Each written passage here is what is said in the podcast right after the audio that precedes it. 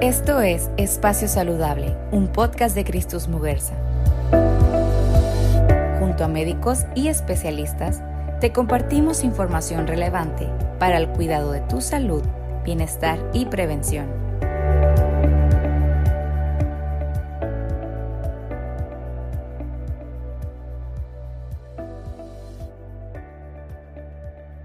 De acuerdo con la Organización Mundial de la Salud, las enfermedades cardiovasculares son la principal causa de muerte en todo el mundo. En México, el 19% de mujeres y hombres de 30 a 69 años mueren de enfermedades cardiovasculares y se estima que el 70.3% de la población adulta vive con al menos un factor de riesgo cardiovascular. Hola, ¿qué tal? Bienvenidos a un episodio más de Espacio Saludable, un podcast de Cristus Muguerza. Este es un espacio para platicar y resolver tus dudas sobre salud en voz de nuestros expertos. Yo soy Sara Terán y en este episodio vamos a platicar sobre los riesgos cardiovasculares, un tema que quizás hemos escuchado, pero pocas ocasiones nos informamos. Para hablar de ello nos acompaña el doctor Odir Jauregui Ruiz, quien es médico cardiólogo intervencionista en Cristos Mujeres Hospital Vidriera. Muy buenas tardes, gracias por la invitación. Nos da muchísimo gusto que nos pueda acompañar el día de hoy para platicar sobre este tema y que nos ayude a resolver algunas dudas que puedan surgir eh, entre las personas que nos escuchan y que esta información les pueda servir a ellos y hacérselas llegar a, más personas. ¿Cómo ves? Y, podemos iniciar con algunas preguntas. Perfecto. Eh, ¿Cómo podríamos definir las enfermedades del corazón llamadas también enfermedades cardiovasculares. Muy bien. Como el nombre lo dice, este está relacionado a aquellas enfermedades que su punto de partida es el órgano más importante, que es el corazón. Como especialista en cardiología tengo que decir que es el órgano más importante. Eh, estas enfermedades pues son todas aquellas que, que pueden venir de, de, herencia o en su momento ser adquiridas durante la vida de, de las personas. Y bueno, todas, todas aquellas enfermedades que de alguna manera llegan a afectar al corazón se llaman enfermedades cardiovasculares. Y en el título, el tema de vasculares se relaciona, bueno, para aquellas enfermedades de arterias y venas que también pueden acompañar a las enfermedades relacionadas al corazón, sobre todo las, enfermedades de arterias y venas cercanas a él. por eso tiene todo ese, ese, ese título. Muy bien, ¿y existe algún factor de riesgo principal o son varios? He de decirles que me gustaría explicarles lo que es un factor de riesgo a la gente, ¿verdad? Es decir, aquellas situaciones que al estar presentes en una persona o paciente incrementan la posibilidad de que uno desarrolle una enfermedad de corazón y nosotros le llamamos factores de riesgo. Si nos queremos englobar a cuál es el principal factor de riesgo, pues podemos hablar principalmente de la hipertensión y en segundo lugar de la diabetes mellitus que son de los factores más importantes, ¿verdad? Ok. ¿Y las causas que, mm, por las que se podrían dar estas enfermedades del corazón? Ok. Como decía un poco antes, eh, puede, uno puede tener enfermedades de herencia, es decir, al nacimiento, de enfermedades cardíacas. Estas enfermedades se expresan pues, sobre todo en la niñez y esa área es, es atendida por el área de cardiopediatría, que también son cardiólogos y son pediatras a la vez. En la área de nosotros, que somos cardiólogos de adultos, venimos de otras áreas de la, de la medicina, como medicina interna, y estudiamos cardiología. Pero bueno, uno puede nacer con enfermedades del corazón y tiene que ser atendido, pues, en su momento para tratar de evitar complicaciones mayores, ¿verdad? Sin embargo, también hay algunas enfermedades de corazón heredadas, pues que sí tienen muy mal pronóstico. Por otro lado, las causas adquiridas, es decir, las más frecuentes, las que tenemos en la población general, las que adquirimos toda la gente, bueno, conforme vamos adquiriendo, teniendo mayor edad, me quiero referir. Estas causas adquiridas, pues, tienen que ver con lo que hablábamos un momento antes, que son los factores de riesgo famosos, en donde estas enfermedades las consideramos, es decir, las enfermedades de corazón del adulto, pues enfermedades ya realmente degenerativas y las causas principales o la causa principal que es la demanda mayor de atención cardiovascular en el mundo es el tema de la ateroesclerosis, que es, bueno, pues aquel factor de, deterioro de las arterias, de formación de sarro, por así decirlo, y que lo puedan entender, en donde las arterias pueden llegar a tener obstrucciones y causar enfermedades en forma secundaria. Y este es el principal eh, motivo de demanda médica en el mundo, en la medicina. ¿verdad? Ok, doctor. Y ahorita nos hacía referencia a un pediatra y todo este tema. Entonces, en estos casos, ¿existe una edad para padecer estas enfermedades? Obviamente, como nos, nos indicaba, a mayor edad de edad pues, hay mayor riesgo, pero ¿hay una edad? No, desgraciadamente, eh, en las etapas tempranas, es decir, en la edad primaria, pues las enfermedades heredadas de corazón son donde se manifiestan, es decir, menores de 10 años. Sin embargo, a lo mejor este no es el pool mayor. El pool mayor aparece ya en los adultos, ¿verdad? Es decir, eh, lo podemos dividir entre los dos géneros, es decir, la incidencia de enfermedad cardiovascular en el hombre, que inicia a partir de los 35 años, ya con enfermedades serias, y la incidencia de enfermedad en la mujer, que ellas retardan un poco el desarrollo de estas enfermedades y podemos decir que arrancan a partir de los 45 50 años. Tienen una diferencia entre los ambos géneros eh, predominantemente las enfermedades cardiovasculares eh, somos campeones los hombres y tenemos más afectaciones. ok. ¿Y eh, hay manera de que las personas puedan detectar que están sufriendo alguna de estas enfermedades a través de algún signo de, de alerta, de algunos síntomas?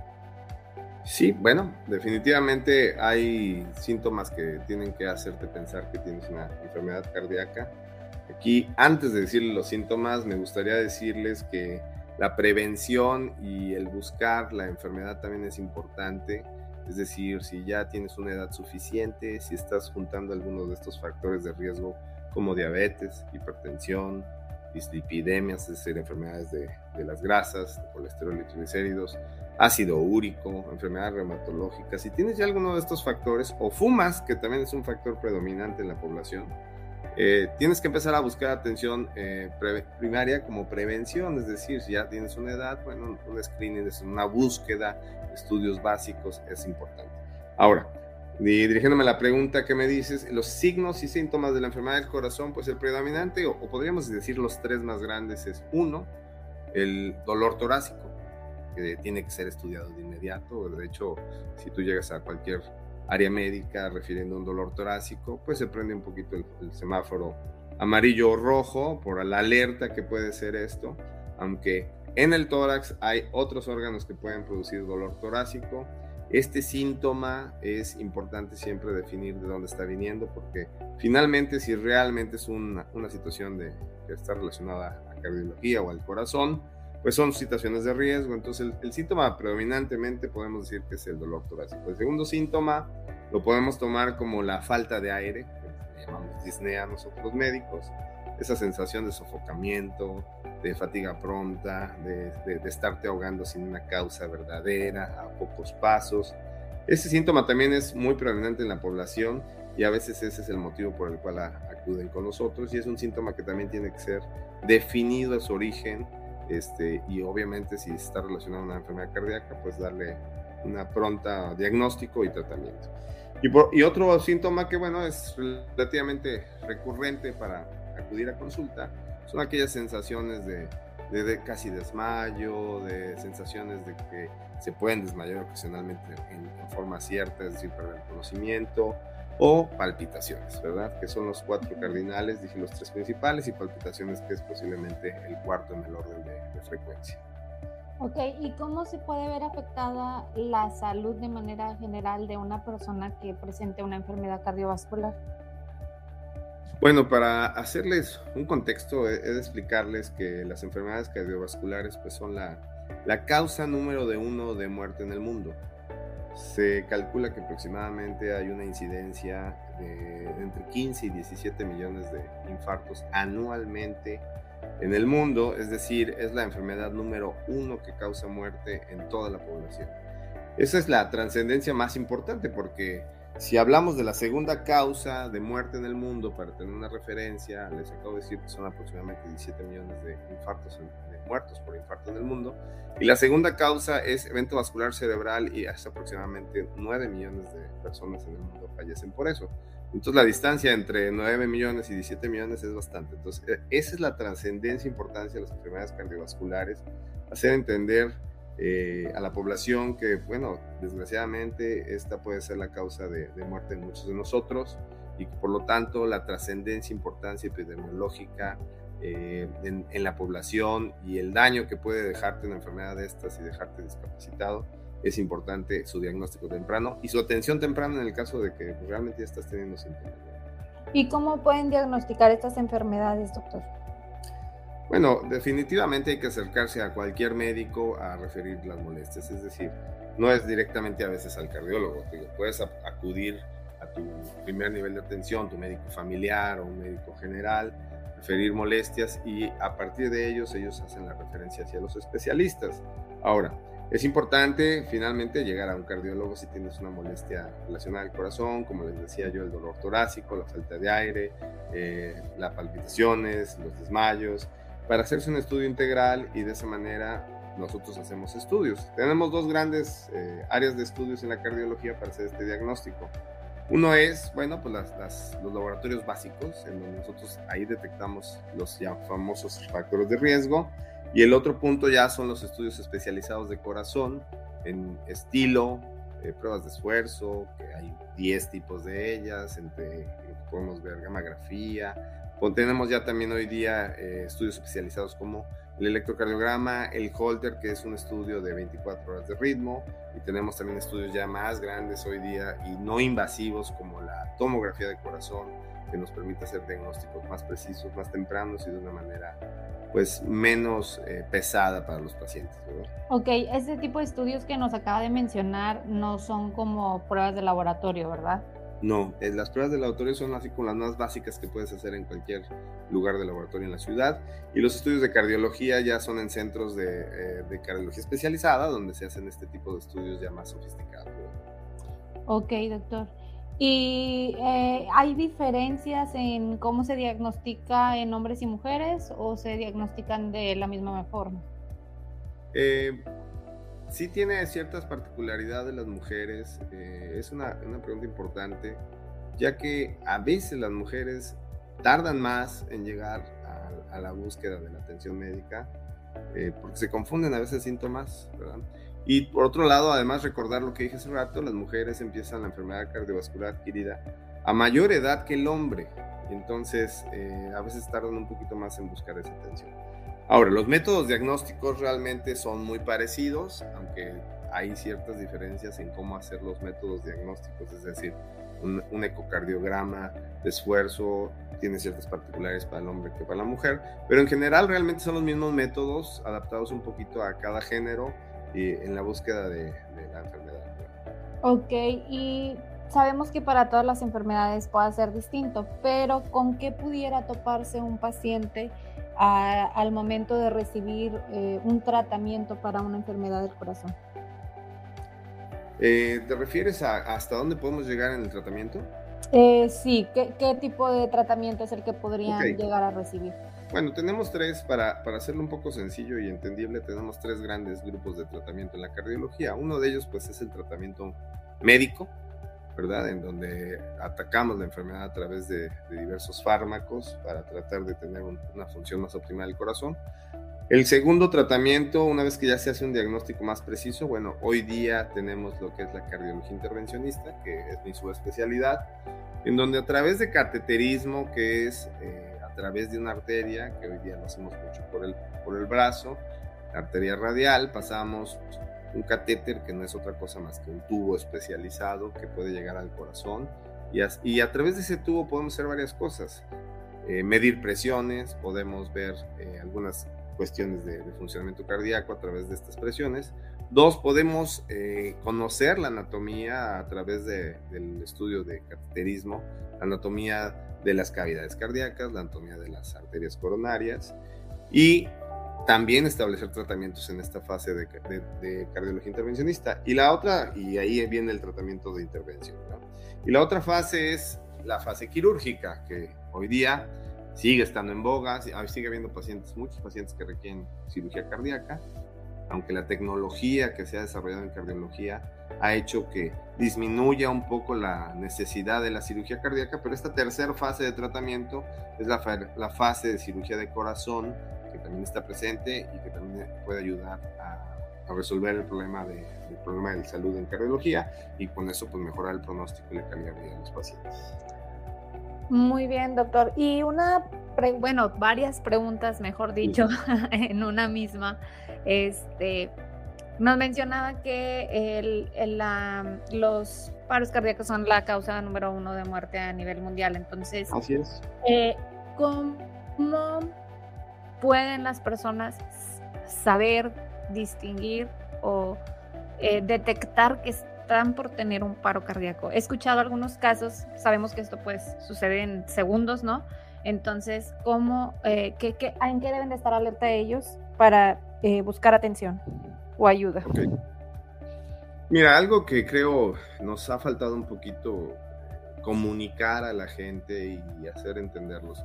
Es que al ser esta una enfermedad predominante, eh, tienes que hacer búsqueda activa, es decir, si ya tienes más de 35, 40 años, eres hombre y estás juntando algún factor de riesgo que ya mencionado, es decir, con tan solo fumar y ya tienes 35, 40 años y llevas un par de años están fumando, eso sí es un factor de riesgo importante. Es momento de acercarse a hacer prevención. Y hacer prevención significa acercarte con algún especialista que te haga un estudio de chequeo, determinar que las cuestiones estén bien y en caso de que no, bueno, pues tomar acción. En caso de la mujer, pues también, ¿verdad? Si ya eres una mujer que estás ya cerca de la menopausia o ya la pasaste, es decir, 45, 50 años, por igual, entre más factores de riesgo tienes, es más la necesidad de, acercarte a un tratamiento o un diagnóstico temprano. Si ponemos una catástrofe, si eres obeso, hipertenso, tienes azúcar, fumas, tienes una vida sedentaria, pues hay que correr a, temprana edad para tratar de, de, ganarle a esta enfermedad, porque a todos nos está ocurriendo el desarrollo de este tipo de enfermedades no, es, no es una situación de, uno en un millón, no son mucha gente en, la población. Entonces es importante acudir a lo que nosotros le llamamos en medicina la, la prevención, ¿verdad? Para tratar de hacer un diagnóstico, un diagnóstico temprano. Ahora, si no tuviste esta fase, no alcanzaste a prevenirte, pero ya desarrollaste algún síntoma, como los que hemos mencionado, hay que acercarse inmediatamente porque si lo que duele en el tórax es una estructura que no es el corazón, el pronóstico va a ser muy bueno realmente vas a tener muy buena calidad de vida. Pero si realmente el, síntoma que estás teniendo está relacionado al corazón, entonces ahí el riesgo se incrementa considerablemente y si no te tratas a tiempo, bueno, pues nos volvemos a estadística, ¿no? A la que ya me refería antes. Así es. Bueno, doctor, este, nos queda muy, muy clara la información. Ya para terminar, ¿habría alguna recomendación de manera general que le gustaría hacerle a las personas que nos escuchan? Claro, bueno, si ya eres un adulto con las edades que hemos mencionado antes, hombres o mujeres, es importante, bueno, hacer la búsqueda de los factores de riesgo. Hay mucha gente hipertensa que tiene hipertensión y no lo conoce porque no se ha nunca tomado la presión. hacer búsqueda activa de estos factores de riesgo es importante. Eh, esos factores de riesgo, bueno, algunos los podemos modificar, como por ejemplo el, el tabaquismo, el sedentarismo. Algunos no los podemos modificar, pero los podemos controlar como lo es el azúcar, entonces hay que buscar activamente los niveles de azúcar, hay que buscar activamente los niveles de hipertensión, hay que buscar activamente a través de laboratorios los niveles de colesterol y triglicéridos. Y algunos otros factores como la herencia, pues esos no los podemos modificar ni los podemos quitar, esos ya los tenemos de cajón, esos te los llevas hasta la tumba. Entonces, si, si uno tiene que hacer búsqueda en, en su cuidado normal, aunque no tengas enfermedades, y ya estás teniendo, adquiriendo una, edad suficiente, hacer una búsqueda activa de estos factores de riesgo, acudir a los doctores y hacer eh, chequeos. Cuando ya se establecen factores de riesgo, bueno, pues entonces si llegas a la edad determinada que nosotros ponemos como límite, bueno, hacer ya pruebas un poco más sofisticadas de corazón. Siempre es mejor hacer una prueba y determinar que estás bien a hacer una prueba y determinar que ya tienes un problema encima. Entonces, ser un poquito activos, eso es muy importante para la población.